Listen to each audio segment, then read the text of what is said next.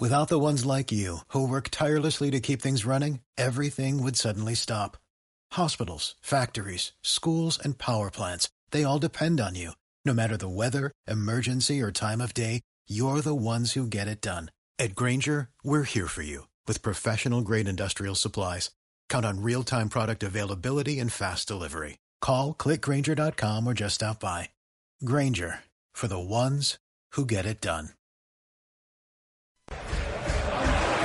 Desde que el primer balón rodó y dos equipos de 11 representaron la pasión y el sentir de las personas, todo empezó a girar en torno al mejor deporte del mundo.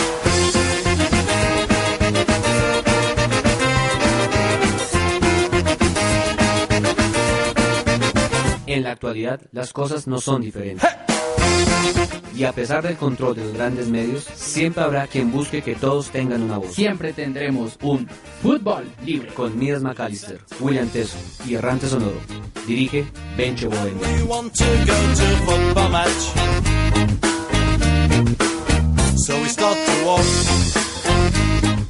Muy buenas noches a todos nuestros oyentes de Fútbol Libre, programa número 7, hoy 16 de mayo de 2018. Eh, un saludo pues para todos los oyentes de la radio Siempre Joven, 306 Radio, y comienzo con un saludo a William Teso. Muy buenas noches a todos nuestros oyentes aquí en una, en una nueva emisión de Somos Fútbol Libre. Un saludo también aquí a Lucho, que lo tengo al lado Rubencho. Andrés, un especial saludo. Y nada, pues vamos a hablar en un programa que hacer más debate que, que información. ¿Cómo me le va, Lucho? Buenas noches a la mesa de trabajo, hoy nuevamente al lado de ustedes. Eh, un saludo a Andrés en el máster, a Rubén, a Willy, bueno, y de nuevo acá eh, con toda la disposición a hablar de todo lo que ha ocurrido en esta semana con el girar de la esférica.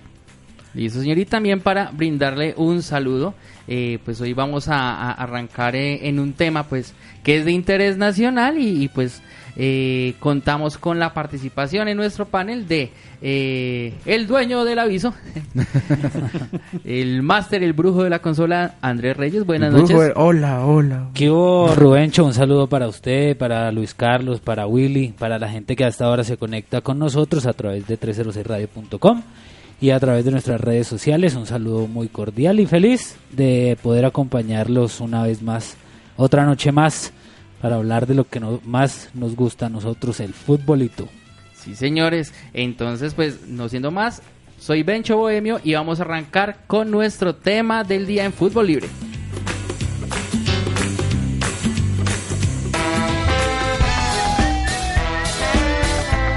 Opiniones, Sentimiento polémica y debate. y la pelota como punto de encuentro. Este es el tema del día en Fútbol Libre.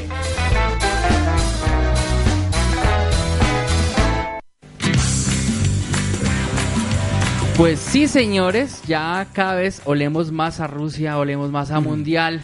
A Eduardo III. A Chamberlain. Ya tenemos aquí, o sea, nuestras nuestras yemas de los dedos peladas a punta de nuestros stickers Panini. Y pues nada, se cumplió el plazo para dar la, la, la convocatoria de 35 preseleccionados. De esos 35 recordamos a los oyentes que de ahí va a salir el listado definitivo de 23 convocados. Eh, pues nada, eh, Willy, ¿está contento con esa preconvocatoria? ¿Quién le faltó? Pues la verdad era lo que se esperaba. No me hace falta ningún jugador. Sí, sí espera uno que otro cambio. Me parece una gran novedad y me parece muy bueno la inclusión del arquero Arboleda de Banfield, que ha hecho una muy buena campaña con el equipo hermano Atlético Nacional. Y, y pues esperar a ver. Yo prefiero esperar esa la lista de 23. Para, como parar un juicio. Es que una lista de 35 a mí no me dice nada, es una lista sí bastante te, amplia. pero sí te dice ya quién definitivamente quedó descartado. Por eso te comentaba, bueno, ¿alguien faltó en ese listado? Pues sí, no, porque mire, mire por ejemplo que cuando se sacó la, la lista de 35 jugadores hace cuatro años y por circunstancias de lesiones se tuvo que llamar a Izquierdo, eh, Izquierdo no a Carbonero, perdón. Carbonero no está en la lista de 35. A mí esa lista no me dice nada. Recordemos que para el mundial anterior no había, digamos, ninguna restricción en cuanto al prelistado. Recordemos que para 2014 había una preconvocatoria de 30 jugadores y en caso de alguna lesión de los 23 finalistas no, no, no tenía que sacarlo de la lista de preconvocados. Sin embargo, una de las novedades del reglamento es que ahora para cualquier eh, cambio forzoso por tema de lesión o cualquier eventualidad debe salir del listado del 35. De ahí que sea muy diciente pues que jugador que no esté allí simplemente pues no quedó bloqueado y debe estar eh, ya mirando qué televisor compra para verlo desde la sala de su casa. Luis Carlos, eh, ¿alguien faltó en este listado de 35? Bueno, yo creo que están los que son. De pronto, yo tengo un jugador que siempre me ha gustado, que me ha llamado la atención, que es Freddy Guarín, pero pues bueno, el hombre está en otros menesteres con la señorita Sara Uribe y ahí ya perdió fuelle y ya perdió, digamos, mucha presencia. En Sara la... no dice que haya perdido fuelle. bueno, esa foto No, de- pero, no, pero es que a mi, a mi Guarín, a mi Guarín no me hace falta porque es que no viene con ritmo. De por sí hasta ahorita está retomando y que se reportó por eh, con gol, bueno, eso ya es otra historia, pero es que yo no puedo hablar de para convocar a un jugador solo de un momento de- del fin de semana pasado, sino de todo lo que ha hecho en la trayectoria. De por sí Guarín ha sido muy criticado en China. con un poquito de, de delay de Boca. Eh, los colombianos están acercando a Boca Juniors a la siguiente fase de Libertadores. El primero fue de O Gordiño de Cardona y este de Frank Fabra. Golazo. No está Wilmar Barrios, ¿no? Ellos estaban sufriendo por ello, pero Lesionado. hablando de los jugadores de que van a la selección, pues bueno, como que el llamado los, los encendió y sobre todo a Cardona que, que en algunas huestes genera dudas. No, y realmente el, el gol de Fabra fue una gran anotación. eh, entonces, creo que llegan en buen momento. Andrés, ¿falta alguien en esta convocatoria 35? Eh, gol de Boca, 3-0. Gol, 3-0. Ah, no, anulado. Anulado, anulado. Se le anulan al Apache Tevez. Al, al que dice que, al que criticó a, a Teo, ¿no? Pues por, Sí. por los gestos, pero pues se le olvidó que él hizo el, el La de la gallina. gallina. No, pero no vi porque, ah, salió la bola. Bueno, entonces, Vea, eh, digamos que me uno a lo que dice Willy, a lo que dice Luis Carlos, y acoto lo siguiente, yo digo que eh, no cambió nada por ser la, entre comillas, la rosca de Peckerman. No me sorprendió que llamara Teo. Eh, muchos piensan que el llamado de Aguilar no va a ser, eh, o mejor va a ser momentáneo. No creo que vaya a la lista de convocados final. Me alegra el llamado de Arboleda, eh, a pesar de que fue muy criticado. Creo que el arquero ha demostrado y se ha ganado ese puesto en esa convocatoria de, del Mr. Peckerman. Creo que mayor sorpresa no hay. Eh, sorpresas creo que todos los que estuvieron, valga la redundancia, estuvieron jugando en eliminatorias y a todos se les dio la oportunidad. No sé qué tan factible vean ustedes el regreso de Aguilar. Uy, yo no sé, yo veo que Aguilar no, no lo veo con distancia, no lo veo jugando bien en el Cali. Y bueno, pues eh, hay veces que hay que comprometerse. Yo pensaría que, a que el llamado de Sebastián Pérez es para apurar a Aguilar y quizás le quite el puesto. Pregunta, ¿Sebastián Pérez merecía ser convocado? Eso iba a decir. No, venía, venía sin ritmo. Pero, pero es un jugador de la entraña de él que en lo que estuvo le dio resultados. Hace cuatro años que él estuvo, le dio muy buenos resultados. Creo que ahí se metió en el llavero de Peckerman. Por eso les digo, digamos que Peckerman, más allá de llamar a los que eh, jugadores que disputaron las eliminatorias, llamó a ese parche de jugadores que terminaron eh, un excelente mundial hace cuatro años. Y creo que tuvieron una oportunidad en esta. El caso, un apoyo. Bueno, el caso Sebastián, el caso Teo, que Teo no fue casi convocado para estas elimina- eh, eliminatorias y lo llama. Para mí, y digo que Teo es un jugador que debe existir en todos los equipos de fútbol.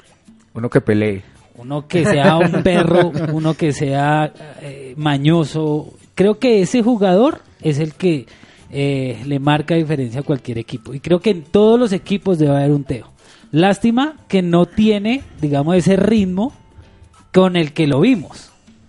Ese ritmo con el que uno dice, No sé, sí, listo, sí, sí. Teo eh, la estaba metiendo cuando estuvo en selecciones eh, pasadas.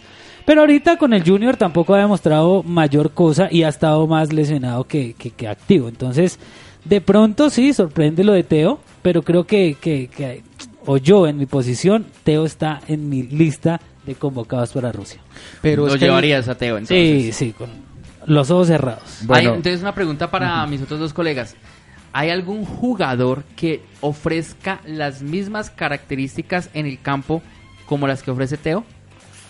mm, Uy, yo, no lo sé, Ernesto, no sé. yo lo vería más por el lado izquierdo que puede llegar a ofrecer tal característica. Solo que Teófilo tiene una gran ventaja y es que mm, busca mucho desmarque y eso es importante en el equipo. También otra cosa que tiene es que es un jugador que sabe entrar de atrás. Pero, pero bueno, empezando por, en mi caso yo no llevaría a Teófilo, de por sí me parece que sobre en esta, en esta lista 35 yo hubiera probado con otra variante. ¿Quién? Y, mm, por ejemplo, está este... mm, puede ser este jugador que, que, eh, que hizo gran temporada en el Rangers de Escocia, se me, se me pasa el, se me pasa en este momento el nombre. O si no, ¿a quién podríamos probar? Por otro lado, no, tengo presentes a, a este jugador. Se me pasa el, se me pasa el nombre. Pero no ha estado convocado. No ha estado convocado. Eh, y con respecto a lo que dijo Andrés, yo sí, yo sí estoy totalmente, eh, bueno, estoy totalmente en contra de lo que usted dice. Joaquín. Morelos. Eh, Morelos, sí. O sea que sí se le quedó alguno en la convocatoria. No, no es tanto que se, no es tanto que se me quede. No, no, no, no, no voy a ese punto. No es tanto que se- Director, por favor, no boicotee el programa. no es tanto que se me quede, sino que hubiera sido bastante interesante, bastante interesante tenerlo en cuenta. Pues no se pudo, pues no se dio. De por sí yo sabía que Teófilo pues no iba a salir de la lista porque pues del de riñón de Peckerman. De pronto Y- un Roger Martínez da, hubiese dado unas características similares, pero él también se nos perdió en la Sí, China. sí, sí, sí. En un bosque de la China, Rogercito se perdió. Pero no, y no jugó en el Villarreal. Eh, por otro lado, eh, yo sí estoy totalmente en contra de lo que dice Andrés. Eh, mire lo que hizo Joaquín Lowe. Él, él, a pesar que tiene ya su equipo base, sacó a jugadores como Shirley, como Mario Götze, que, que, a, eh, que a pesar que haya sido el del pase gol y el goleador del equipo, en hace cuatro años no lo estuvo en cuenta. ¿Por qué? Porque pues Mario Götze no tiene la- el estado de forma que había tenido hace cuatro años y Shirley anda perdido en Alemania, no es constante en el Borussia Dortmund. Entonces es algo para, para tener en cuenta y que no se evalúe. Que, pues, bueno, Peckerman decidió su lista de 35 muy respetable, pero pues se nota que son los del riñón de él. Bueno, aprovechamos y extendemos un saludo a la gente que nos reporta sintonía. eh, a nuestra amiga santafereña, Ana María García, un saludo. Vamos. Desde La Vega, Cundinamarca, Felipe Gutiérrez. Y pues uno de nuestros asiduos eh, eh, compañeros, pues que siempre nos escucha y reporta sintonía. eh, la esperanza del arbitraje colombiano, el señor. Rodrigo Martínez. Pero- Sí, señores, pero entonces, bueno, ya estamos hablando como unas alternativas, pero sin embargo, lo que estaba mencionando Andrés es verdad, es un jugador que de pronto no, no, no ha sido llamado muy probablemente para un próximo proceso, pues te- ya tenemos de, de dónde sacar. Pero lo que acotaba Luis Carlos es cierto, él ya está llamando, son jugadores que conoce que son de su grupo, por no decir rosca, pero que son de la entraña y que conoce. Sin embargo, son muchos los invitados, pocos los escogidos. ¿Quién se va a quedar por fuera, Luis Carlos? Eh, bueno, yo aprovecho y chequé el blanco, me la jugué por arboleda, me dieron en los grupos donde yo opiné de eso y estoy feliz por él, por él no porque yo tenga razón. Me parece que, que es una oportunidad, yo, hay, hay, hay dos visiones, llevar un arquero maduro, un arquero que nos brinde experiencia, pero, pero yo opino como tercer arquero que eso carece de sentido, llevarlo a pasear, a tomar fotos. Para mí es importante ir acercando a Arboleda al nuevo proceso, siendo el joven, eh, la posibilidad de que llegase a tapar es muy remota y quisiera que él fuera, pero creo que se va a quedar. ¿22 años? 22 años. Imagínese. Entonces, Willy pregunta, tenemos a Ospina, a Arboleda, a Cuadrado y a Vargas. ¿A quién deja por fuera? A Camilo Vargas, punto. Uy, se, se- se sintió cierto rencorcillo por ahí. No, no es rencor. Camilo Vargas no me está ofreciendo garantías. Bueno, pero eh, Luis, Luis Carlos, bueno, usted se la juega con Arboleda, entonces ¿a de dejamos tercero, por fuera? de tercer arquero. sí. Entonces, ¿Cuadrado o Vargas por fuera? No, Cuadrado. Cuadrado se queda acá Sí. eh, viendo, viendo el, el mundial desde su desde la comunidad de comodidad de, su sofá. Pero Cuadrado está haciendo media Cuadrado, defensa sí, Once Caldas. Sí, sí, sí, sí, yo estoy de acuerdo. Y va a sonar paradójico, y bueno, eso es lo, boni- eso es lo bonito del fútbol, el debate. Eh, Camilo no viene bien y Willy se, dijo un caso como lo que pasa en Alemania con el tema Schürrle y el tema Gotze, que no van por, por digamos, por gratitud. pero para mí suena paradójico, pero Camilo ya estuvo en el proceso, estuvo en el mundial pasado y nos puede ofrecer un poco de más de garantías en cuanto a ese recorrido en el extranjero. Ya sabes que ya sabe eh, qué es estar en un ambiente mundialista. para mí. Digamos Ent- que muy entendiendo lo que lo, lo- que dice Willy es verdad, está en un nivel paupérrimo, pero, pero yo pienso que ir a averiguar cómo se siente eh, cuadrado, bajándose, recibiendo el tiquete, entrando al estadio, me parece que no podemos dar esa ventaja. Mire, eh, yo estoy muy de acuerdo en que Arboleda se ha, se ha ganado a pulso el tema con su nivel en Argentina. No es una liga fácil pues para tapar. De hecho, allá fracasó Camilo Vargas hace unas temporadas, como por poner, digamos, haciendo la comparación. Sin embargo, yo en un mundial yo prefiero jugadores con más recorrido. Ospina no está exento que le pase algo y de pronto quedarse revisando, me voy con Arboleda o con Vargas, de pronto Vargas no está tan bien, pero es que Arboleda es muy inexperto. Pensaría yo que ofrecería más garantías tener segundo y tercer arquero también con más recorrido.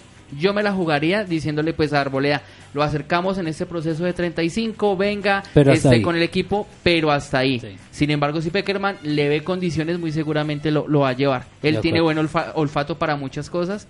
Recu- recuerdo que hace, hace cuatro años le estaban discutiendo justamente lo contrario, le estaban discutiendo justamente que llamó a Farid, que era para algunos ya un arquero demasiado viejo, Viejo. para el equipo, Betega. y él lo sostuvo.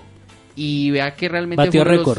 batió no solo el tema del récord, aparte de eso fue uno de los referentes de, Un de- del aliciente equipo. anímico, sí, sí, sí. Pues por el mismo hecho que él ya había estado en un mundial. Pero ve- vea que en este momento yo siento el, no siento el ambiente caldeado de, por- de, de que Peckerman falló, sino ya estamos debatiendo posiciones, o sea, como que le, se le han sacado un poco al viejo, fue positivo que él hubiese dado la formación en los tiempos que eran, porque nosotros estamos acostumbrados al famoso F5, F5, y que la hubiese dado perfectamente, por ejemplo, la de Uruguay creo que salió hasta hoy. Pudo, pudo haberlo hecho hoy y se la jugó el fin de semana en un festivo donde todos estábamos esperando con ansias ese, esa publicación y me parece que el, el viejo ahí tuvo enjundia y aguantó y yo estoy muy conforme con los 35 y muy probablemente con los famosos 23 que vienen manejando algunos medios también me gusta. Sí, perfecto.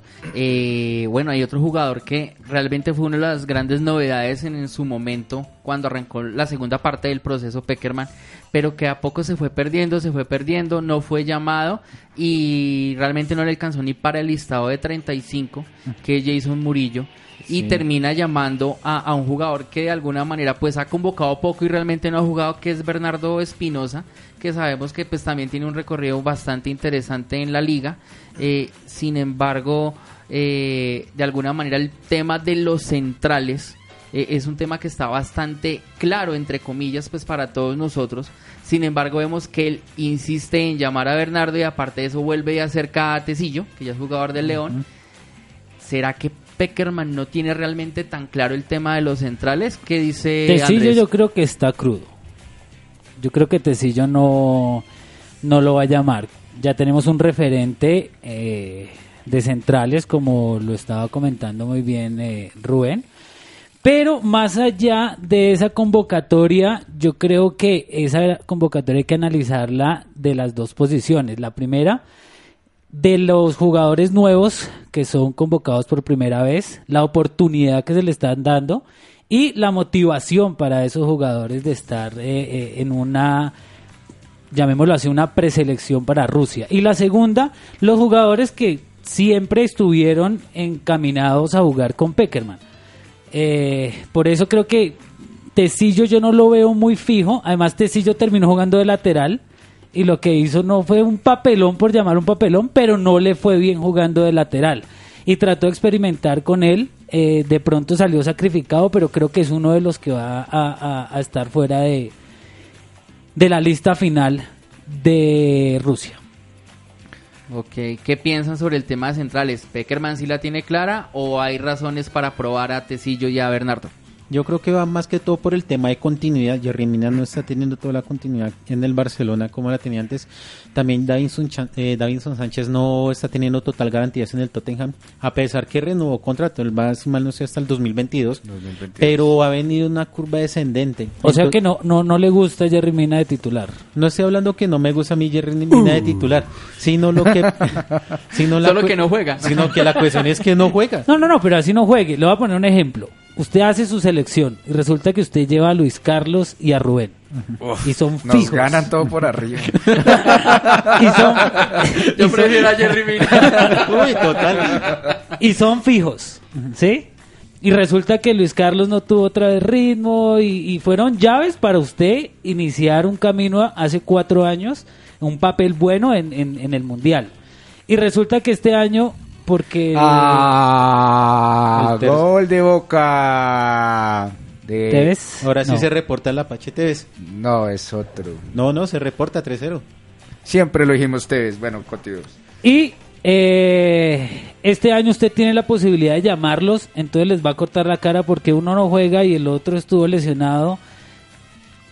Willy sí, lo, sí, sí nos cortó. Eh, no es Sí. tanto que lo corte, lo que pasa es que si yo estoy planteando un equipo de titular, eh, no sé en qué estado se encuentra Jerry Mina. Si yo fuera el profe Peca me estaría preocupado porque no lo he visto jugar. ¿Quién más? Y Zapata tampoco es que juegue mucho, ¿no? Exacto. Yo me la jugaría por Bernardo. Bueno, es que también número uno, yo soy muy fan de, Fernar- de Bernardo Espinosa. Me gusta mucho cómo va por, por vía aérea y además porque también me da gol. Y entonces yo me la jugaría por Bernardo. Creo que Mina tiene más goles que Bernardo, ¿no? ¿no? pero ¿saben yo qué pienso que está haciendo Peckerman? Meterles presión. Él sabe cuáles van a ir y cuál es la titular. O sea, yo, yo estoy feliz con Jerry Mina en el Barcelona a pesar de, eh, de lo que ocurrió el domingo, que no me, no me caben los adjetivos, donde todos estuvieron perversos, donde pudo, eso pudo haber terminado una catástrofe que le hubiera costado el puesto a Valverde y donde Mina tuvo que ver casi en la mitad de los goles. Y hoy contra el Ma- Mamelodi Sundowns en el amistoso clavado a la brava por plata del Barcelona, también sufrió, pero es que él se está acomodando a la línea y a salir jugando con el Barcelona. Me parece que él es un recambio de, de lujo. Y yo pienso que los titulares son Zapata y Dao, y Dao también pienso que, que ha bajado porque pues está reculando. Yo siento que muchos jugadores ya sabiendo que ya no se juega nada han reculado de cara al Mundial. De pronto se pueda colar Bernardo, pero yo pienso que es por meterles presión y que lleguen de cara de cara al mundial activados. Por eso ah, eh, tuvimos una conversación esta semana con Rubén respecto a la, la utilidad de que fuesen los 35 a Europa. Pero la utilidad de que fuesen los 35 a Europa, pero ya la veo clara y es ese caso, meterles presión. Estamos acá en Europa, estamos todos, si no tienes la oportunidad, te Sí, vas. No vayamos tan lejos. ¿Qué pasó Sí. con el Tigre? ¿Castillo? No, No con Falcao. Falcao. ¿Qué pasó con Falcao? Bueno, cuando Falcao no estuvo en el Mundial, lo que hizo Peckerman fue replantear el equipo. Venga, viejo. No, y lo, y lo llamaba. Sí, claro. Venga, viejo, yo sé que no está... eh, eh, le, le vamos a ayudar como familia a que usted vuelva. ¿Y cómo volvió el Tigre? Muy bien. sí, sí. Muy bien, muy bien. Así tiene que ser con cada uno de la selección. Entonces, no podemos sacrificar y no puede... Creo que no es momento en que nosotros nos pongamos a, a- a probar lo que no se probó en eliminatorio. El gol de Boca no fue de Tevez, fue de Ávila. Ah, bueno. Pero bueno, pues Hay un tema bastante interesante, como para terminar, digamos ya el tema de la saga. Creo que por centrales, pues, hay de dónde escoger, de Gracias laterales Dios, no sí, tanto. Y aparte de eso, hay dos jugadores Farid- que realmente han sido bastante polémicos en su llamada. Uno es justamente No, Farid Díaz. jardinerito. No. Y el otro es Estefan Medina. Que creo que los llaman número uno porque son de la continuidad del proceso. Pues Peckerman Bueno, los conoce. Para él son del equipo. Dirá Peckerman. Mis selecciones de 35, desafortunadamente no los puedo llevar a todos. Sin embargo, pues la pregunta del millón, Andrés, ¿alguno de los dos va a terminar siendo llevado al, al, equipo de 23? Sí, no sé, pero, pero si ¿Alguno de los lleva dos? alguno de los dos. No. prefiero a Farid Díaz. Aunque no es de mis afectos tampoco, porque cre- creo que eso no se me hace un jugador bueno. como Duque Vargas Lleras, qué locura eso. ¿no? Y lo, y lo llevaron eh, hace cuatro años también, eh, no sé cómo, llegó y jugó. Sí. Creo que los dos es como el espaldarazo que estamos hablando de todos los jugadores, como, bueno, yo sé que yo estoy con ustedes, pero no alcanza la lista, pero ustedes son mis amigos, entonces eh, no van a ir conmigo, definitivamente. O yo no los llevaría.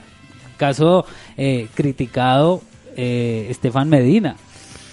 Estefan Medina es quemar, terminarlo de quemar, o sea, me parece que no, me parece un despropósito del viejo. De pronto, por la, es que Estefan Medina es otro en México, entonces Y esa- Arias no tiene suplente realmente. No. Es que no lo y es tiene. que la cuestión es esa, es que Estefan Medina juega muy bien en México, yo no sé, se pone la camiseta de la selección Colombia y se, Pésale, trans- pésale. se transforma para mal. No. Una pregunta. Estamos en pleno mundial, no llevamos a Estefan Medina, que es digamos el, el único que es como nato de ese puesto, por así decirlo. no. y le llega a pasar algo, Dios no quiera a Santiago Arias, ¿qué hacemos? Bajo a Improvisamos Cuadrado. con cuadrado. Sí, bajar a cuadrado. Improvisamos Y Cuadrado con Lerma de pronto. Cuadrado jugado lateral. Y le tocó el día que se chifló contra quién fue contra Uruguay, ah, contra Paraguay, allá terminó Contra Paraguay. Contra con cuadrado de, de lateral. Yo malo conocido que bueno por conocer. No, pero es que no hay bueno por conocer. No, ese es el problema. Pues bueno, saltamos al mediocampo y ya fue un tema que tocamos acá. Y es que eh, Abel Aguilar, por Dios, es un jugador de la confianza extrema de Peckerman. Cada vez que Abel Aguilar El no ha estado, hemos sufrido. Pero realmente el nivel de Abel Aguilar, eh, o sea, realmente eh, no, no, es, no es ni un nivel para el fútbol profesional colombiano. Creo que Willy está de acuerdo con, con- con Ay, esa apreciación. Se Eh, salva Palmeiras. Recordemos a los oyentes que en estos momentos se está disputando Copa Libertadores Junior con un gol, clasifica y elimina a Boca que está ganándole 3-0 a Alianza Lima. A Aguilar le pasa lo contrario de Estefan Medina. Sí. No juega nada en el Cali, pero se pone la, la de la selección y es un crack. Pero es que hay un problema con Abel Aguilar y es, como de ha venido, y es como ha venido jugando. Por eso, A mí en cualquier momento Abel Aguilar me puede dejar con 10 en la selección Colombia. ¿Y yo qué hago? eso es lo, neg- lo, lo, lo que hay que revisar. Y sí, eh, y lo hemos visto muy sobreactuado, como revolucionado, dejando tirado al Cali. El último partido se hizo expulsar, o sea, no fue que sin culpa lo metió, no, él No, se, se hizo hizo expulsar. Entonces sí es un caso para revisar, pero y creo realmente que jugó sobre el, sobre el filo del reglamento Aguilar todo el partido hasta que estuvo en la cancha. ya. Y yo creo que es un buen referente que tenemos porque él hizo un excelente mundial en Brasil. Pero lo mismo, es que vamos al mismo tema. No nos podemos quedar Uy, con el Mundial de. Brasil. No nos podemos quedar con el Mundial de Brasil porque ya pasaron cuatro años. De por Claro, pero en eliminatorias Aguilar seguía demostrando que era dueño también de, de- de esa mitad de cancha. Creo que lo banco mucho por lo que le pone, por lo que le da a la selección. Pero lo mismo, las eliminatorias cuando pasaron, pasaron en noviembre del año pasado. Ya han pasado casi, ya han pasado casi seis meses. Bueno, yo ahí opino lo mismo. Yo creo que le lleva a Sebastián Pérez para que le respire en la nuca a ver No. si le quita el puesto. Y Sí, Pérez no ha jugado casi. Porque digamos que el argumento sería, bueno, la experiencia, el tema en la cancha, la cancha, valga la redundancia, eh, pero bueno, supuestamente pues ya tenemos ahí a alguien súper experimentado que es Carlos. Sánchez. Y creo que... Y con Wilmar Barrios. y o sea, Barrios digamos Y que Barrios no está tiene... haciendo- a- aunque está haciendo... La joya de la corona de Boca. ¡Ay! ¡Gol de Boca! Otra vez Ávila. Otra vez sí, 4-0 y eso va para goleada monumental. Sí, minuto 42. Ya. Uy, claro, Aunque- offside. Mira, aunque Barrios eh, en este momento en Copa Libertadores está demostrando que, que no es un jugador, digamos, que vaya a sufrir de, de miedo escénico, pues igual no tiene el recorrido, digamos, de, de una Copa Mundo que de pronto sí tiene un Aguilar. Entonces, digamos que uno podría decir que Peckerman se la podría jugar. Venga, yo pongo un jugador experimentado, que es Carlos Sánchez, y lo acompaño un jugador joven, pero que tiene calidad, que es como Barrios, y ahí tendríamos nuestra titular perfecta. Bajo esa lógica, pues Aguilar pues no tendría cabida en la titular, porque nivel no da y por experiencia la cubrimos con Sánchez. Realmente pienso que si Peckerman sostiene a, a Aguilar es por el tema, bien sea del vestuario, quizás él sea, digamos, un referente que algo que nosotros no, no- no podemos ver eh, desde afuera, eh, pero sin embargo hay jugadores que, que realmente por cierto nivel podrían estar sacándole el puesto. Caso de, digamos, un Jefferson Lerma. Entonces, realmente veo que, que si Aguilar lo, lo sostiene en la convocatoria, digamos, es un tema de capricho. Y Ojalá no, Aguilar y le no- responda, y cosa no- que ha hecho antes. y no creo que se vaya a quedar Aguilar. Y de por sí Lerma lo ha hecho muy bien. En, en los partidos amistosos lo hizo demasiado bien en la línea de marca.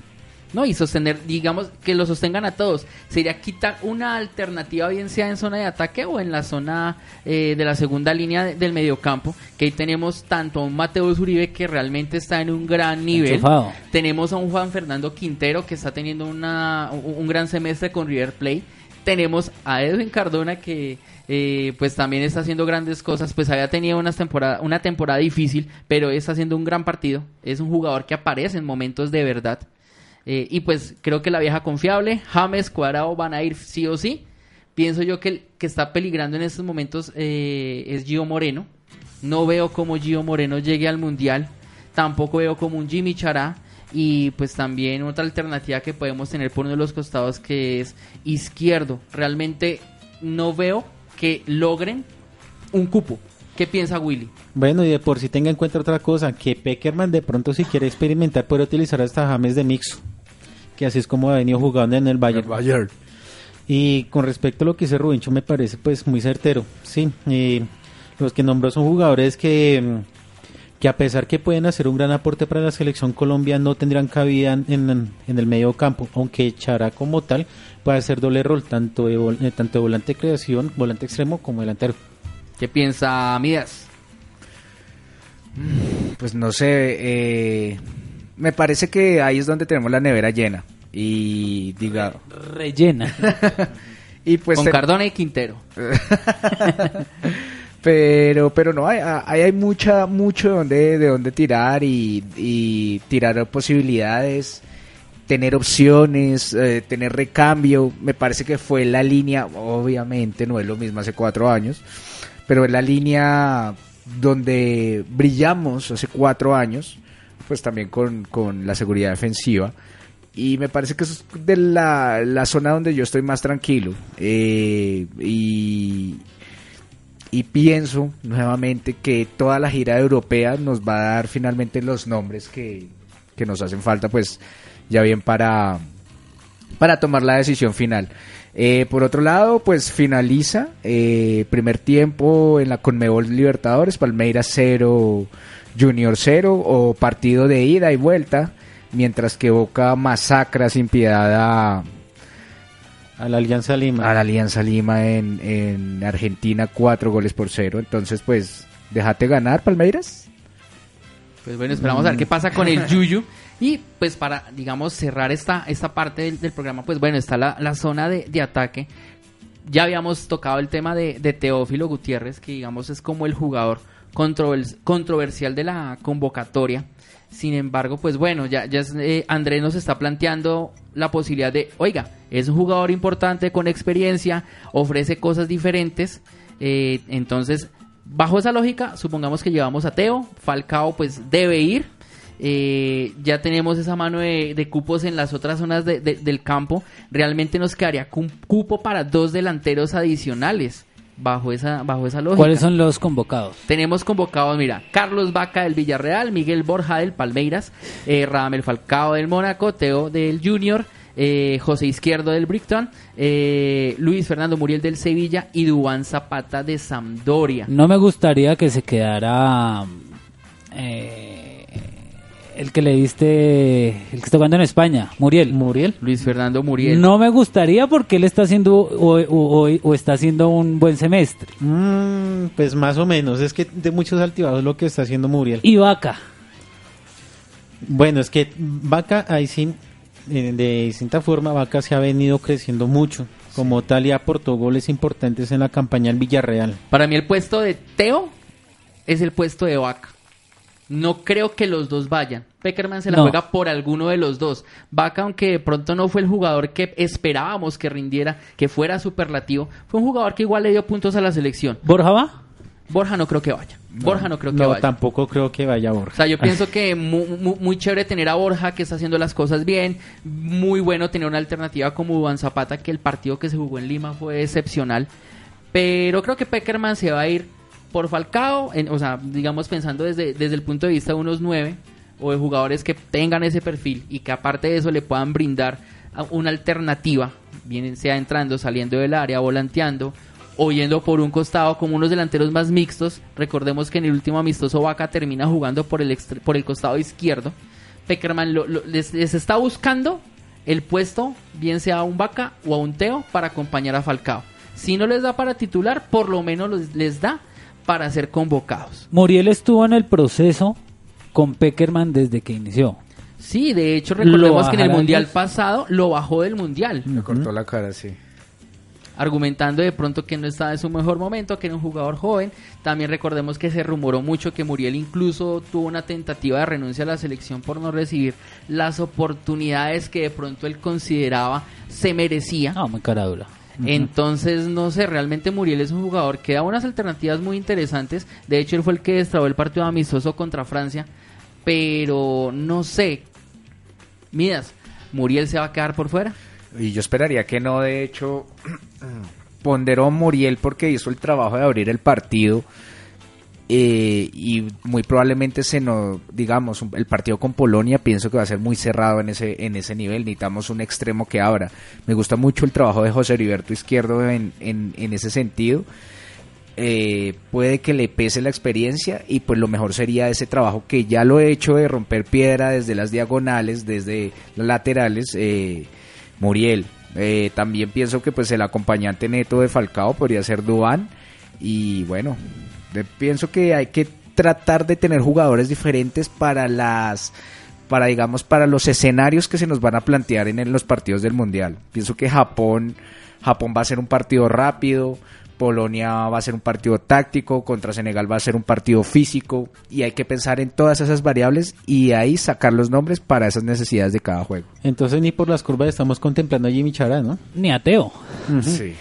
Lo- lo- los que irían fijos adelante, ¿quiénes serían? ¿Falcao? Yo pienso que Falcao y Vaca son los jugadores que ya tienen fija su convocatoria en el listado final. Vaca estaba- Los demás pienso que van a llegar a jugarse el puesto eh, durante esta concentración. Eh, bueno, sabemos que el partido que tenemos de despedida es algo más protocolario, va a ser algo más recreativo, más para la gente, pero vamos a tener después de la concentración en Milanelo un partido amistoso contra Egipto. Mi pregunta para los tres, eh, Peckerman ya vas a ver antes de ese partido cuáles son sus 23 elegidos o piensan que va a llegar ese partido con algunas dudas. Yo creo que la principal duda que tendrá Peckerman en ese partido va a ser precisamente la línea de delanteros.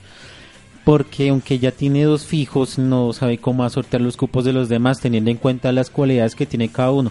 Por ejemplo, que izquierdo puede desbordar, que tenemos a Zapata que puede hacer buen acompañamiento, el eh, por ejemplo, un, un Teófilo que sirve de respaldo, eh, un Muriel que puede ser un 9 fijo. Yo creo que en ese partido contra Egipto se, eh, se le aclara mucho el horizonte al profe Peckerman.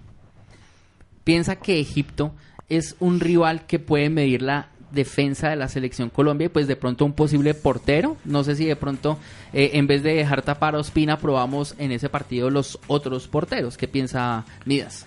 Me parece interesante pues enfrentarnos a Mo Salah, vamos a ver qué, en qué actitud llega, pues obviamente dependiendo del resultado de Champions que va a ser cuatro días antes de ese juego, porque recordemos que el amistoso va a ser el primero de junio.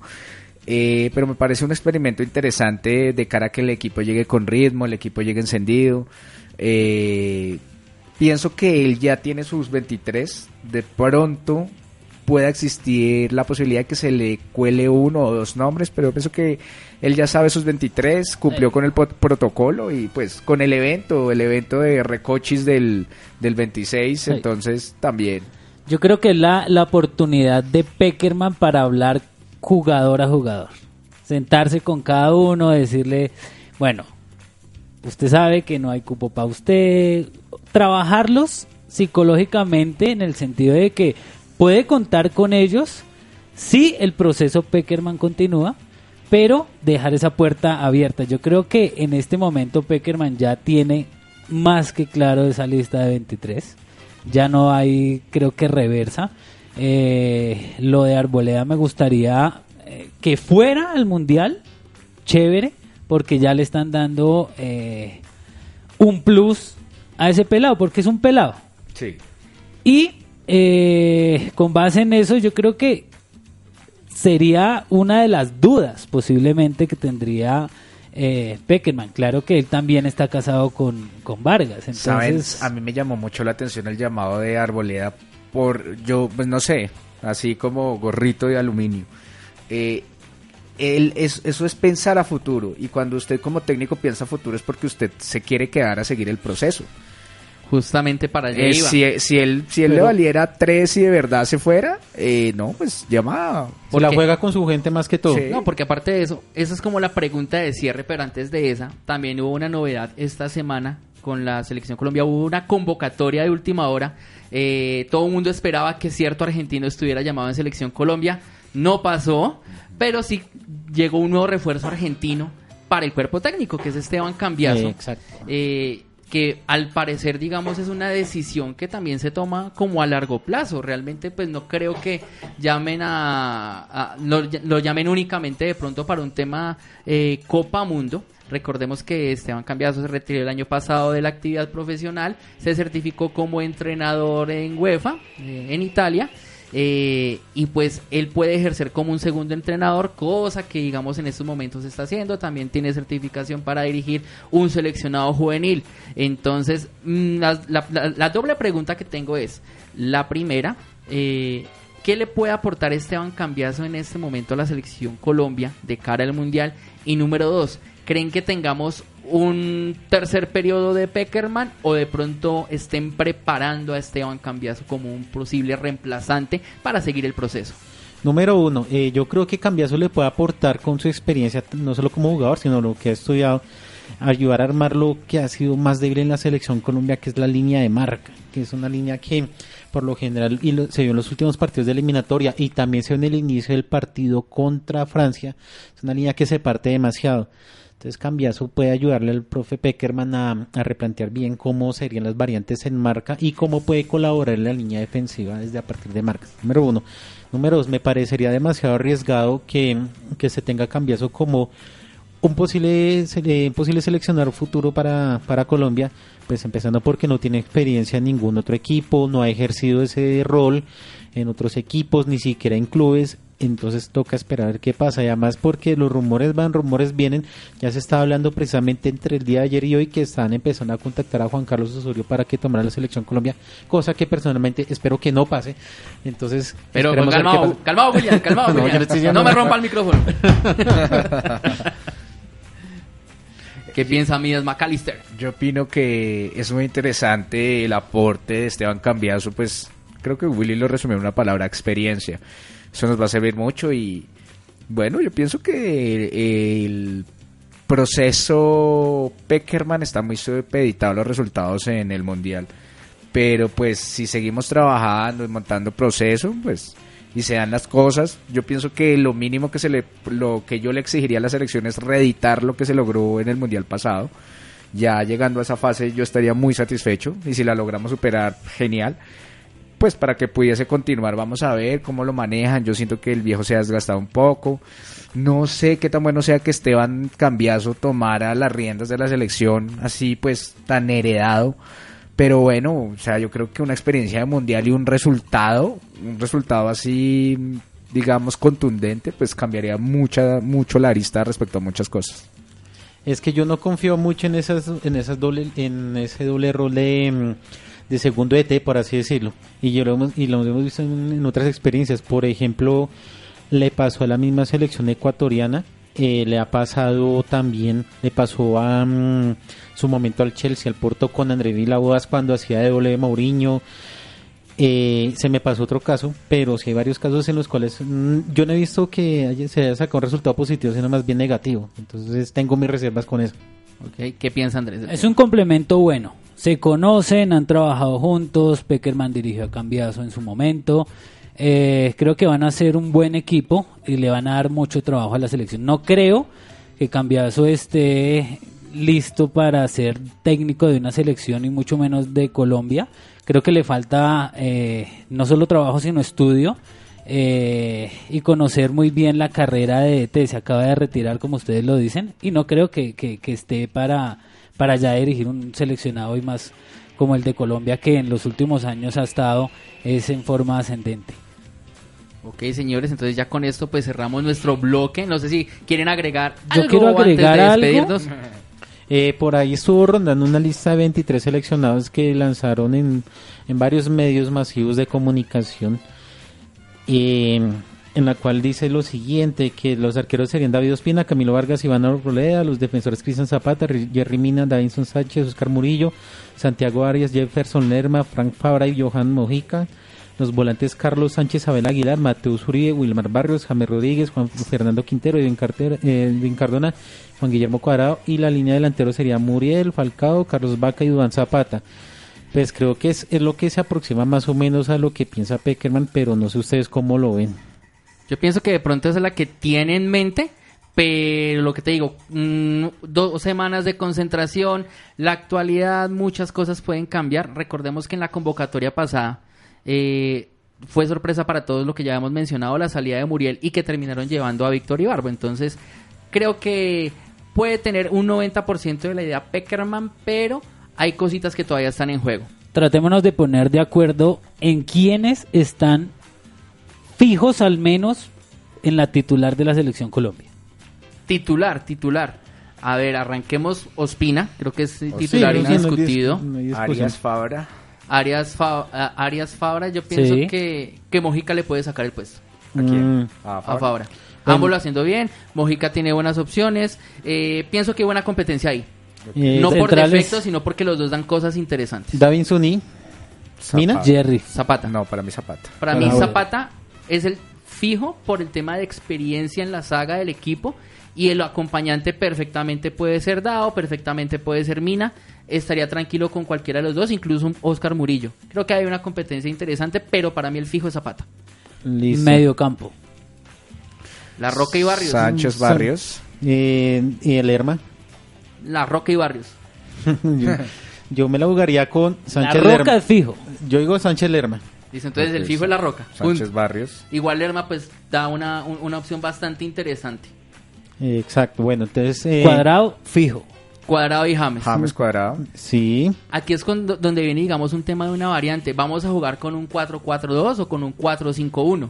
Porque si jugamos con un 4-5-1, muy posiblemente el quinto vaya a ser Mateus Uribe. Mateus, Cometeus. con Falcao en punta. Si jugamos con el 4-4-2, Uribe no sería el titular. ¿Cuál sería el compañero de Falcao? Mm, Vaca. Vaca, Vaca, Carlos Vaca. Vaca, Vaca, ¿qué piensa Andrés? Y no sé. no sé. De por que sí. De por sí, él como variante, yo siempre tendría presente a Juan Fernando Quintero. Para que entre a rematar segundos, siempre dep- dependiendo cómo esté el partido. Para es un suplente perfecto. Exacto. Llevamos cinco que están fijos en titular. Delanteros. Delanteros. Pues hablamos de Falcao y alguien más. Falcao básicamente. alguien más. Pero Seis. para mí Vaca es el más cercano. Faltan cinco. Hay que definir esos cinco. Bueno, que los defina el profe Peckerman, que sé que conoce mejor el equipo. Bueno, señores, con esto finalizamos nuestro primer bloque eh, y justamente como estamos de ambiente de selección, yo los dejo con una canción muy famosa de Francisco Zumaque, eh, Colombia Caribe y en instantes regresamos. La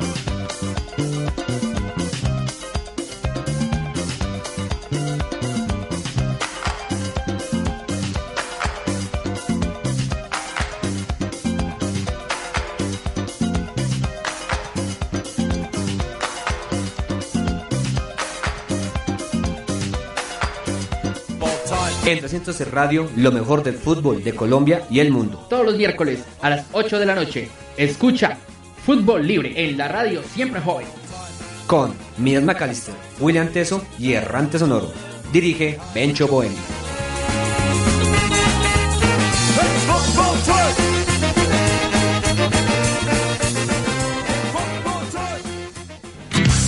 Estás escuchando Fútbol Libre.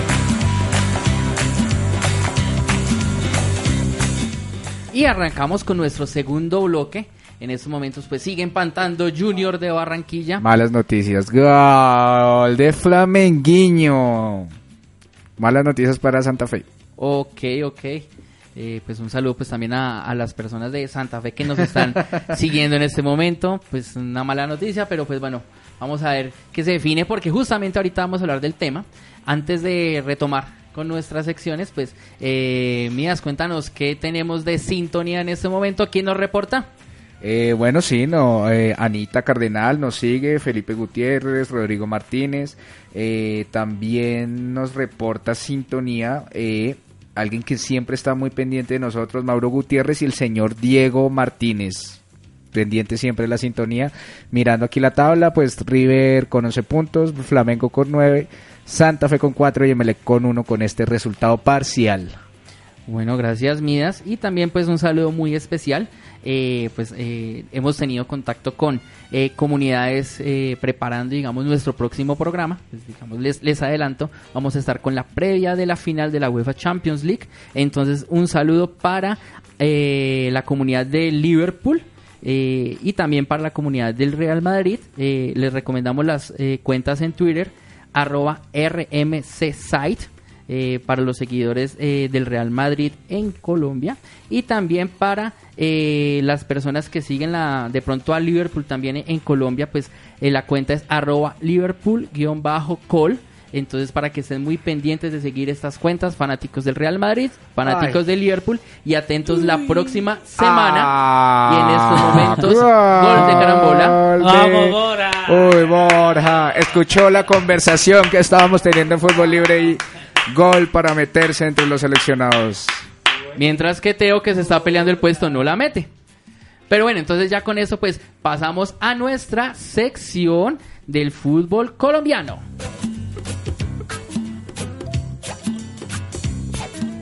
Con aroma a café. El calor de la tierra. y la brisa de nuestros dos mares. En fútbol libre es Momento del fútbol colombiano.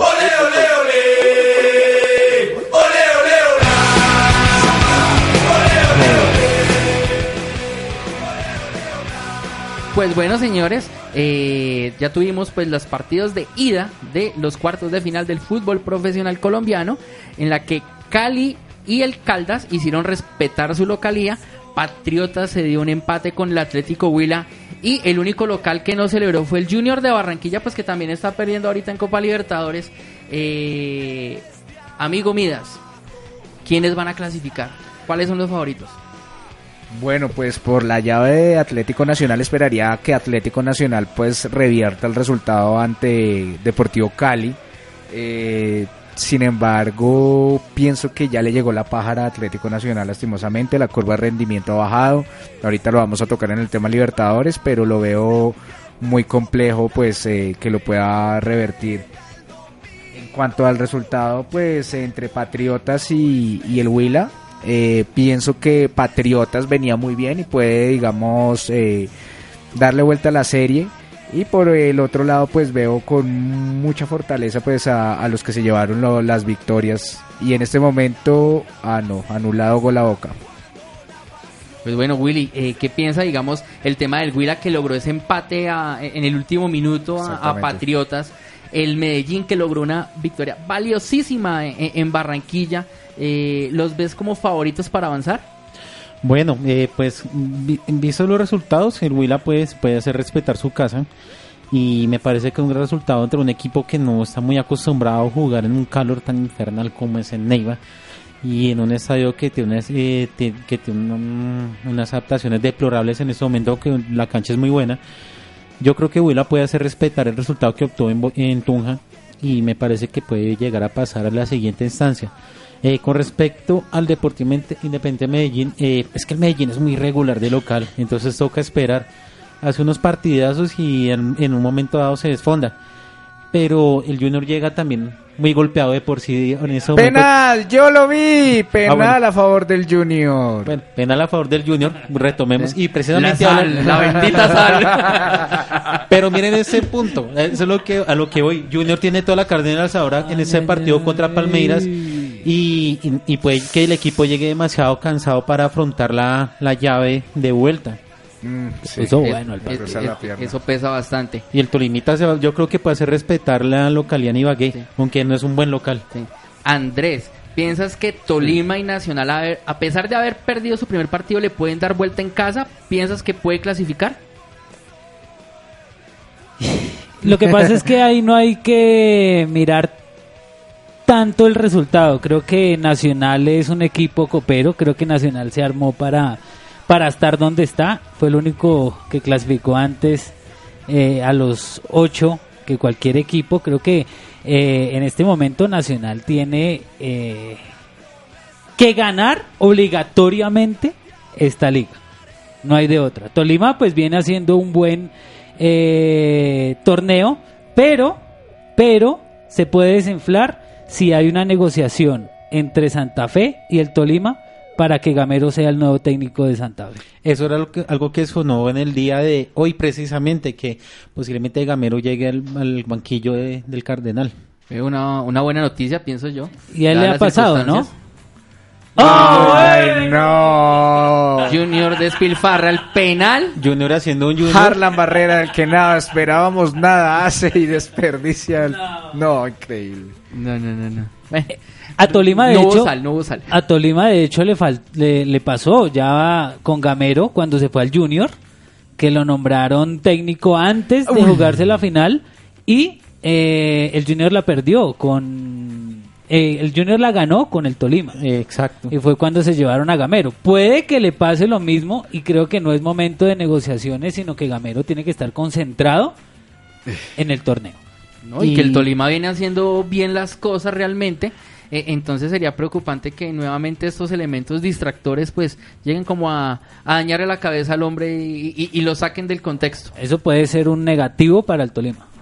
Pues bueno, señores, entonces este fin de semana atentos al fútbol profesional colombiano, pues porque ya vamos a, a- a definir cuáles son los semifinalistas de, de este torneo. Así como se- está, ¿cuáles serían los semifinalistas? En estos momentos, eh, el que gane la llave de Nacional Cali enfrentaría al ganador de la llave entre Huila y Patriotas. Por el otro lado, Patriots. Medell- el, el que gane la llave entre Medellín y Junior enfrentaría al ganador de la llave entre Tolima y Once Caldas. O sea, cual, haberlo hecho bien para que no me pase lo que le pasó a Win. o sea, tal cual en ese momento las llaves serían Medellín, Once Caldas y Así como Deportivo está. Cali en frente a un ganador entre Huila y Bueno, Patriotas. Cali también que está haciendo un buen papel. Creo que Pe- eh, Peluso le dio un cambio total a todo el equipo y está siendo protagonista en este momento. Buen Se- partido vamos a tener. se despertó el Cali porque Sí. venía en una, en una curva descendente. Buen partido vamos a tener. Bueno, señores, con eso nos despedimos de esta sección y nos vamos para hablar un poco del fútbol de Sudamérica. Sabor, Picardía. y gambeta Lo mejor del fútbol de América. en fútbol libre. Fútbol y cerveza.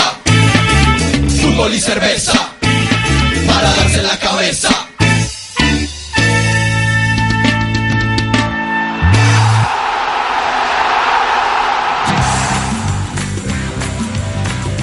Bueno, señores, eh, aquí que vamos a hablar un poco sobre el tema de los equipos colombianos en los torneos sudamericanos. Que creo que cuando arrancamos, digamos, en enero, estábamos revisando la, la posible parrilla. De alguna manera se preveía que los equipos colombianos en Libertadores no le iban a tener tan fácil, tal cual ha sido. Pero en Copa Sudamericana nosotros estábamos de alguna manera muy muy relajados. Veamos que teníamos eh, unas llaves bastante, eh, digamos, cómodas. ¡Ah! ¡Gol de Boca! Ahora sí, el Apache Tevez. 5-0. Mi- Mientras que en la cámara de fondo vemos a Abelino rabiar. Eh, bueno, retomando. Teníamos a los equipos de, Sudam- de Copa Sudamericana pues bastante cómodos, pero vimos a, a un América que pues perdió contra Defensa y Justicia, eh, Jaguares pues que estaba debutando pues a pesar de haber ganado su primer partido no lo pudo eh, no pudo mantener la llave, Medellín que sorpresivamente pues se queda contra Sol de América, eh, un Deportivo Cali que pasa literalmente raspando, eh, e- eso en cuanto a Suramericana. Y en Copa Libertadores vemos que Santa Fe pues está quedando por fuera, vemos a Junior que se está quedando por fuera, vemos a Millonarios bastante complicado, eh, Nacional que el que estaba más cómodo pierde de forma increíble contra Delfín.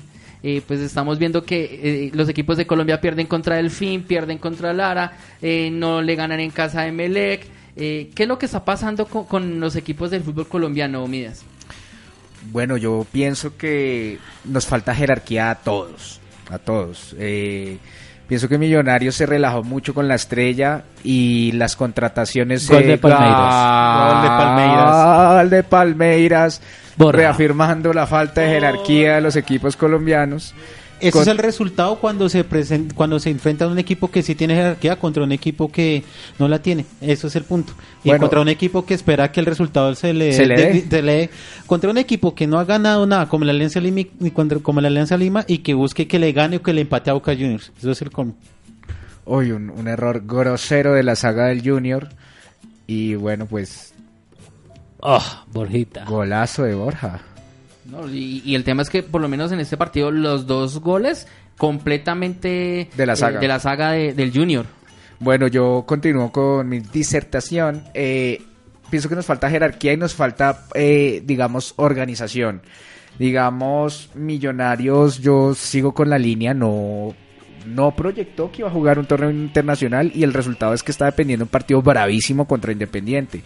Santa Fe fue víctima de, digamos, de la desorganización dirigencial y ahora está pagando los platos rotos eh, con un resultado que en este momento lo deja apeado del, torneo.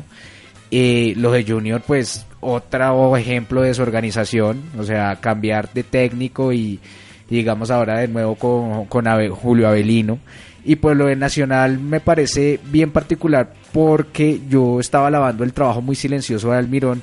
Sin embargo, pasan dos cosas. Él tiene que reconocer que de pronto la variante táctica le ha costado físicamente al equipo y el equipo en este momento está en horas bajas. Para mí no es normal que se pierda el fin de semana contra Cali y, va, y casi que bajo la misma fórmula perdamos ayer menospreciando al Delfín, mirando por encima del hombro al Delfín cuando perfectamente se pudo haber hecho un partido decente, pues salir a buscar el resultado, pues luego hacer las variantes, pero no, se, se relajó, no se llevaron no, nombres importantes y ahora vamos a terminar eh, contra Colo Colo, un partido que iba a ser prácticamente anecdótico, jugándonos la clasificación y estando todos los equipos colombianos cortados por lo bajo. Sin embargo, para mí es más grave lo de Nacional, porque Nacional sí está armado para, para revalidar la Libertadores. Los otros, los otros equipos tienen atenuantes. Buen Yo- punto. Andrés, eh, tienes pues muchos eh, eh, eh, hinchas en redes han hablado de que Nacional es un equipo que tiene doble nómina, que tiene como estar sobrado de pronto en los dos torneos. Eh, ¿está, ¿Están así? ¿E- ¿Eso es así con Nacional? Bueno, ya es, digamos que la parte técnica, la parte deportiva de cada uno de los equipos. De pronto Nacional sí tiene más libertades que un Santa Fe a nivel económico. Ellos tienen, digamos que posibilidades de contratar más jugadores mejores en cada una de las posiciones que no Santa Fe. Creo que eh, lo triste de este momento de hablar de los equipos colombianos en copas eh, eh, internacionales es eso precisamente. Si nos ponemos a analizar a Santa Fe, Santa Fe lo mató que la administración eh, que terminó subiendo a Pastrana en un, bu- en un buen momento y que ahorita lo termina bajando por, por tener a Santa Fe como, como, como, como lo tiene. Junior, digamos que pasó por, no por lo mismo de Santa Fe, pero a nivel de dirigencia también estuvo muy regular. Eh, el nivel de Nacional hoy perdió, pero estaban con una nómina alterna. Creo que, que, que, que jugaron así, Pero con una no, ni, nómina ni tan alterna. alterna. Ni tan alterna. Y eh, creo que es uno de los equipos, es el único equipo que está sacando la cara por, por, por, Colombia. En este momento, pues ya como lo veníamos diciendo, Palmeiras 2-0 a Junior, con esto ya lo deja eh, por fuera de Copa y creo que es la parte administrativa de pronto lo que perjudica más allá de tener o no tener eh, cantera o jugadores que puedan soportar ese, ese, ese, esa ausencia de eh, otros jugadores que no están. Entonces, pues yo no sé, creo que es más parte dirigencial que, que otra cosa. Willy, Nacional sí tiene nómina para los dos torneos. A mí me parece que mm, no tanto es que la tenga o no la tenga. El partido particular contra el fin, ¿por qué se perdió? Se perdió por pura cuestión de grande, hay que decirlo de cierta forma. Nacional pensó que a punta de nombre le va a ganar el fin cuando es un equipo que viene en ese momento estadio y puede lograr un resultado bastante interesante. Claro, le, le, queda un partido bastante complicado en La Paz. Un equipo cosero que a ella lo jugara a La Paz es bastante difícil pero puede lograr un resultado contra un Bolívar que busca llegar a Copa Sudamericana por lo menos. Pero este partido en particular de lo que jugó Nacional, a mí me parece, me, me da hasta vergüenza que haya regalado un primer tiempo de esta forma por pura cuestión de grande, por, por puras pilatunas de lo que hacen los jugadores cuando un equipo que, que lo que es lo que representa Nacional no debe ponerse en esas. Ahora se tiene que jugar la clasificación contra un equipo que es realmente copero como es un Colo Colo. De por sí en ese momento tengo pues la camiseta del cacique. ¡Uh, chaquetero! No, no soy chaquetero. A mí siempre me, a mí siempre me ha gustado el Colo Colo, hay que decirlo. El indio, el Eh, cacique. Qué eh, conveniente, ¿no? no, no, no. No, pero un no, momento. es por conveniente. Pero La miren, en- miren en este momento. Colo Colo que es un equipo que viene en una alza, tre- en una alza tremenda, viene motivado con viene con la con la camiseta con la camiseta hinchada de, de- o hinchada de de logro por así decirlo de un equipo que está prácticamente asociado a que se va a jugar una clasificación en Medellín y es un equipo que ya está en esas circunstancias contra un nacional que llega con un mar de dudas eso me parece bastante arriesgado Mire, yo les voy a ser muy sincero.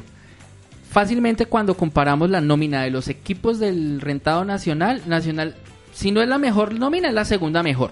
Puede, puede estar peleando de pronto en, digamos, con la del Junior en cuanto a tema económico, Sí. tema salarial y demás. Eh, pero sinceramente, para mí no es una nómina competitiva para Sudamérica. No tenemos un solo jugador convocado a Selección Colombia. Ok. Llamaron 35, no veo ni uno de Nacional. No es como hace unas temporadas. ¿Que tenga una, nueva, una buena nómina? Sí. ¿Son jugadores competitivos? Sí. ¿Tenemos buena alternativa, buen cuerpo técnico? Pero realmente que sea una nómina comparable a la que ganó la última Copa Libertadores, realmente yo no lo veo así. Que hay temas por trabajar, es verdad. Pero lo mismo que mencionaba Midas, eh, eh, que físicamente parecen quedados. Mire, yo le digo una cosa y lo digo pues compartiendo pues en los grupos que compartimos. Gol del Junior, gol del Junior. De Yuyu. Bueno ¿Minuto qué? De Teófilo. se reportó lo dejaron te- ¿Minuto qué? Eh, estamos minuto 66. Se vale soñar. Eh, conversando en varios grupos, digamos, de, de, de- de muchos resultados deportivos, eh, yo eh, hemos llegado a una conclusión de que cuando no se dan los resultados, eh, existe la, la, la famosa palabra Uy, pecheo. era fuera de lugar Uy, sí, fuerísima de lugar. Eh, estábamos hablando del término pecheo, que es cuando no se te dan los resultados. Yo particularmente detesto ese... a mí me parece una palabra me- horrible Me, pa- me parece una pendejada calificar los, los performances deportivos en circunstancias particulares desde un facilismo para quedar bien. Lo detesto, pero yo no puedo negar que hay atenuantes que hacen que hay que evaluar respecto a los resultados. Caso nacional, era el grupo más sencillo de los cuatro colombianos en Libertadores. era para que ya estuviera clasificado Era para que estuviera clasificado. Segundo punto, eh, digamos, el equipo hizo el puntaje que hizo en liga para pues, estar tranquilo a estas alturas y no estar viviendo estas afugias. Y volviendo a mi gorrito de aluminio, muy particular que cuando empezó a sonar el nombre de Almirón para otros equipos, se cayó el equipo. Tal cual. Y otra cosa hay que, que tener en cuenta, algo que le, algo similar que le pasó a Nacional, que me parece una cuestión de grande, le pasó a Millonarios, pero en Millonarios es distinto, Eh, es un poco distinto, es una cuestión de exceso de confianza. Ese partido contra Lara jamás lo había perdido. Eh, y lo mismo, regaló, regaló 75 minutos del partido, hasta cuando se dieron cuenta que son ahorcados, intentó aprovechar 15 minutos en los cuales no le salió ni media. Y Millonarios en este momento está quedando eliminado de, de las opciones de Copa Libertadores también es por ellos mismos. En un grupo que a pesar que se complicaron empatando contra Corinthians de local, podrían haberlo llevado de la mejor forma. Listo, Midas, tiene que ver también el tema de, de la limitante de Di Mayor en cuanto al número de jugadores en la nómina. ¿Cree que eso está jugando en contra no solo de Nacional? Porque digamos no estamos hablando eh, de un equipo, estamos hablando del nivel de todos los equipos colombianos en torneos internacionales, que eran ocho equipos, que el calendario pues se acomodó, pero el tema de la nómina, ¿no creen que digamos igual es demasiado corta? No, no, sabe que yo pienso que no, porque de igual manera un equipo se casa con con, con su nómina base. Un, de- un técnico tiene su nómina base igual. Gol de Corinthians, digo de Palmeiras. Triplete 3-1. de Borja. Bo- Hat trick Borja. escuchando, escuchando De fútbol Borja. libre y todos escuchando fútbol libre, gol de Teo, gol de Borja, se quieren meter en nuestro en nuestros 23. Yo La jerarquía, la jerarquía. Pues, tiene sí. un equipo copero, ahí tiene a Palmeiras, contra un equipo que no lo es como es el Junior de Barranquilla. No, mire, mire esa marca escalonada a nadie. No, qué horror. Eh, qué falta de jerarquía, qué falta de trabajo, todo lo que venimos hablando, remato, no me parece que el problema sea de nómina, sino de preparación de partidos. Le, le concateno con un caso muy puntual. Atlético Nacional hizo lo que hizo Barcelona el fin de semana pasado. Eh, eh, digamos que miró por encima del hombro a su rival y se llevaron lo que se merecían, un resultado adverso. Barcelona perfectamente pensando hoy en su partido amistoso, pudo haber puesto a Messi 15 minutos, no pasa ese ridículo de cinco goles para después terminar sufriendo y lo de Nacional contra un Delfín y eh, bienvenido, yo también poco me alejo mucho de eso, de los memes y de salir a cobrar, pero pues bienvenido a esa cascada de cosas porque es que ese resultado no se debía haber sacado. Es una cuestión de grande, es que simple O sea, ahí en ambos casos me parece que no se proyectan las cosas y no, no se hace el trabajo adecuado para conseguir los resultados y pasa este tipo de cosas. Y se acerca el cuarto de, de Palmeiras. Bueno, equipo, ¿algo más que agregar para el tema de los equipos colombianos? Eh, Willy. Vergonzoso lo de Medellín. ¿Cómo va a tener, cómo va a perder ese partido? Bueno, hay que tener, hay que acotar otra cosa en Medellín y es que la situación de la cancha no le fue adversa, aunque es adversa para ambos equipos.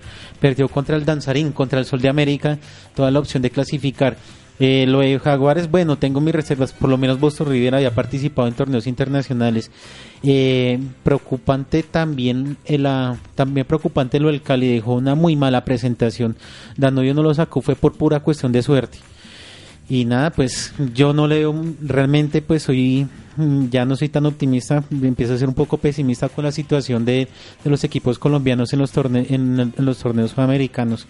Es- eh, espero que, en- que se tenga pues ya el grueso de, de equipos en Copa Sudamericana, ya el Junior va, Santa Fe va a tener que luchar, Millonarios puede ir a Copa Sudamericana, pues Nacional pues aunque tiene más opciones de seguir en Libertadores, lo que mostró en el Se partido va de Borja, ayer, aplaudido. Lo que mostró en el partido de ayer me, da, me deja muchas dudas contra un equipo, ese Colo Colo jugó demasiado bien realmente el partido contra Bolívar, fue eficaz, eh, el ataque por bandas fue tremendo y Valdivia volando. Pero esperemos a ver, y me quedo con muchas dudas para lo que sigue en participación en este torneo, en estos torneos internacionales para equipos colombianos. Pues bueno, señores, esperemos que eh, Nacional- bueno, Nacional esperemos que Nacional de pues, local. logre su clasificación y aparte de eso, pues Sí, sí. los que quedaron de pronto un poco golpeados en Libertadores alcancen aunque sea en Suramericana y en el segundo semestre remonten, digamos que ese es el deseo. eh, pues porque realmente pues sabemos que entre los equipos de acá tenemos nuestro morbo, nuestra rivalidad, pero a la larga eh, pues si todos los equipos estamos renegando de lo mal que le va al otro, pues como complejo. Entonces ya con esto, pues les propongo cerrar nuestro programa con algo de fútbol de Europa. Clase, elegancia y majestuosidad. Llegó la hora del fútbol de Europa. En fútbol libre.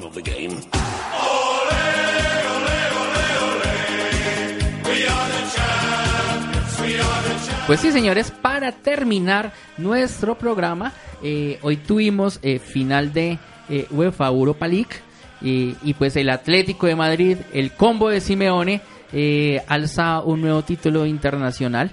William Teso, ¿qué piensa de, del triunfo de, de un equipo que de pronto no es tan estimado por vos? La maldición de la copa, no se debe tocar una, la- no se debe tocar la copa antes de jugarla. Eh, de por sí fue bastante curioso lo que pasó y fue hasta anecdótico. Eh, este jugador del Olympique de Marsella que la tocó, pues... Payet. eh, Dimitri Payet. Dimitri Payet la tocó así como el último Schuch en el Bayern cuando la jugó- se jugó la final contra el Chelsea Munich. Eh, no solo se perdió, perdieron categóricamente 3-0 en un partido que el Olympique de Marsella lo había dominado en el primer tiempo, sino que también salió lesionado. Eh, Atlético de Madrid ganó de, de oficio, demostró la jerarquía, de- mostró jerarquía, el porque era el gran favorito de llevarse esta Europa League y consiguió el resultado. Algo abultado, pero fue bastante eficaz. Bueno, recordando a nuestros oyentes que el Atlético eh, Madrid eh, se clasifica a este evento pues al ser tercero en, en la fase de grupos de, de Champions.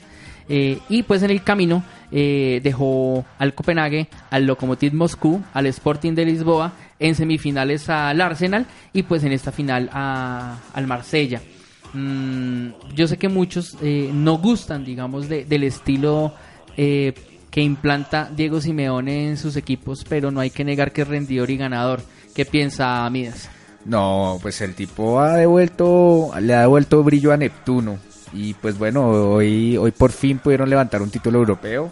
eh, con Griezmann, con dos anotaciones en el 21 y el 49. eh, la guinda del pastel la puso Gaby al 89. Y pues bueno, eh, fallando Torres por fin pudo celebrar un título con el Atlético. Y yo pienso que si el Real Madrid eh, gana la Champions, ya tiene asegurada la Supercopa Europa porque los tienen de hijos. Ese sí me parece que es el INRI de, de Diego Pablo Simeone, pero, pero volviendo al tema, pues bien merecido, la, la luchó, la batalló, la trabajó. Digamos que ya habiendo superado esa llave frente al Arsenal, para mí era claro favorito y, y bueno, pues a, disfrutar. Eh, y bueno, eh, un dato de Mr. Chip que indica que ya los últimos años, ya casi una década, el fútbol español está dominando Europa. A propósito de eso, eh, y pues vos como, como seguidor de- del Barcelona, eh, pues bueno, están celebrando liga con todo y polémica, que les quisieron hacer pasillo, que no les quisieron hacer pasillo y demás. Pero al ver que el Atlético se está yendo con la Europa League y que posiblemente, pues, no nos ante- no- no- o sea, no nos anticipemos, pero ganando el Real Madrid una nueva orejona, si se llega a dar ese escenario, ¿qué pasa con el sentimiento culé? ¿Va a haber algo de ignorar lo que pase y ya? ¿O si va a haber como un tema de, de, de, de, hostia, tío? No, yo, yo pienso que es independiente de eso. Yo, por lo, por lo, digamos, lo del Atlético básicamente fue un batacazo y ellos llegaron ahí la ganaron. Y como yo hablaba en el, en el programa de hace 15 días, el Real Madrid ha, supeditado su rendimiento a Liga al rendimiento de Europa. Por lo cual, pues, digamos, Barcelona ha fijado mucho más sus objetivos en, en tratar de ganar más, no solo uno. Entonces, por eso ha- de las últimas 10 ligas ha ganado 8 de las últimas Copas del Rey, pues prácticamente ha dominado el lustro. Me parece que es independiente porque los proyectos y, y trazarse los objetivos, pues va de acuerdo a eso. Lo grave sería que nos blanqueáramos viendo cómo los otros ganaban, pero, pero para mí, como hincha del Barcelona, es independiente y me parece que el hincha de Barcelona maduro que vio como el Barcelona durante una época su mayor logro era clasificar a Champions League, no se va a fijar en- en este tipo de detalles, sinceramente. Eh, Willy, para cerrar, eh, se ha rumorado mucho que, que Griezmann está bastante cerca de, fichar por el Barcelona, pero pues digamos que ya es un ídolo eh, de- del Atlético y, pues no sé si es conveniente para él que en este momento se vaya, pues sabiendo que tiene, está tocando la, la gloria con, con el Atlético. ¿Cómo es ese tema? ¿Debería quedarse o ir a- al hipotético caso de fichar por el Barcelona? Pues bueno, eh, no hay que desconocer que el Atlético de Madrid es un equipo bastante formado, l- de acuerdo a lo que ha hecho Simeone.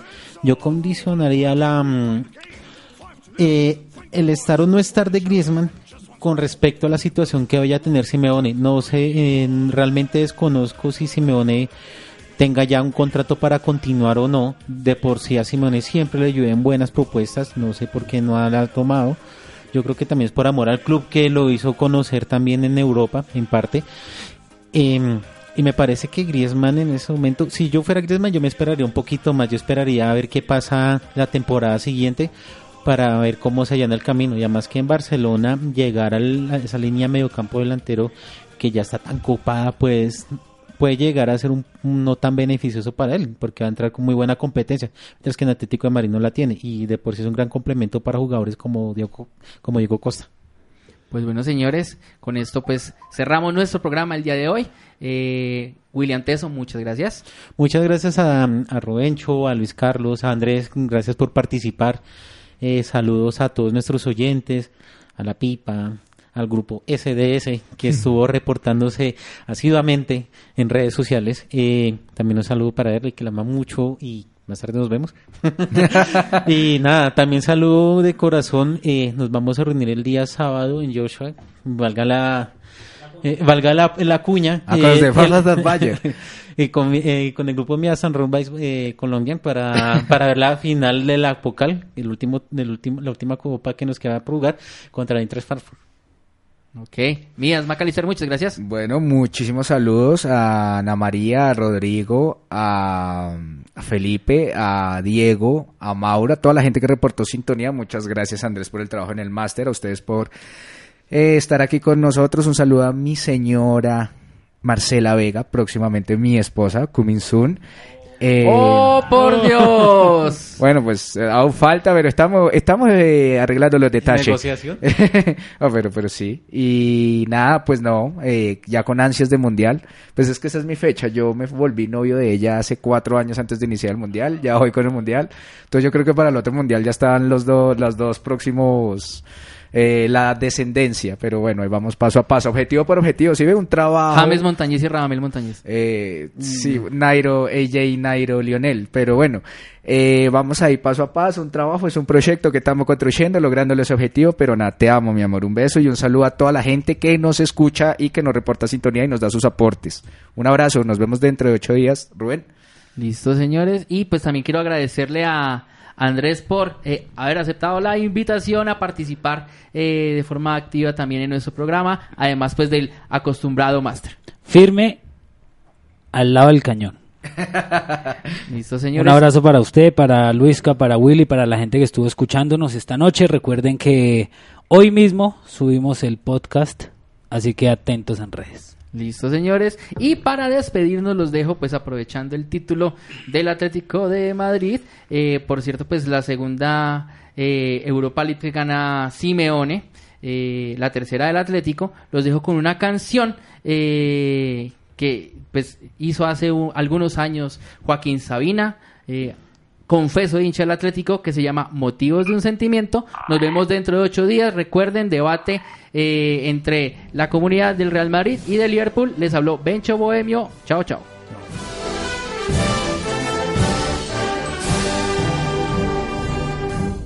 Aquí me pongo a contar motivos de un sentimiento que no se puede explicar. Y eso que no doy el tipo de hincha rapado y violento, pero que gane mi equipo. Para entender lo que pasa, hay que haber llorado dentro del caldero que es mi casa. O del metropolitano, donde lloraba mi abuelo conmigo con mi papá de la mano. Qué manera de aguantar, qué manera de crecer, qué manera de sentir, qué manera de soñar, qué manera de aprender, qué manera de sufrir, qué manera de palmar, qué manera de vencer, qué manera de vivir. Qué manera de subir y bajar de las nubes que viva mi Atleti de Madrid. Ufarte Kiko y un niño, ratón Ayala, Pantic Heredia. Antigle y Viña del Ardo, Tony Simeone, Grifa Pereira.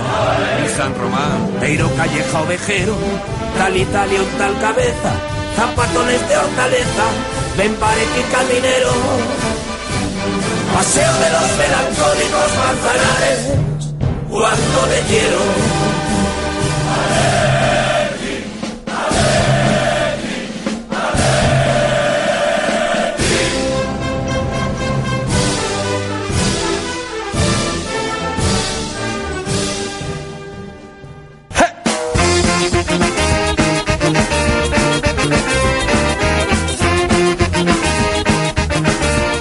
Termina la hora más esperada de la semana. Sin embargo, la pecosa seguirá rodando. Nos vemos la próxima semana. Recuerda esta cita de los miércoles a las 8 pm por 300 Radio, la radio siempre joven. Y recuerda que el fútbol es libre.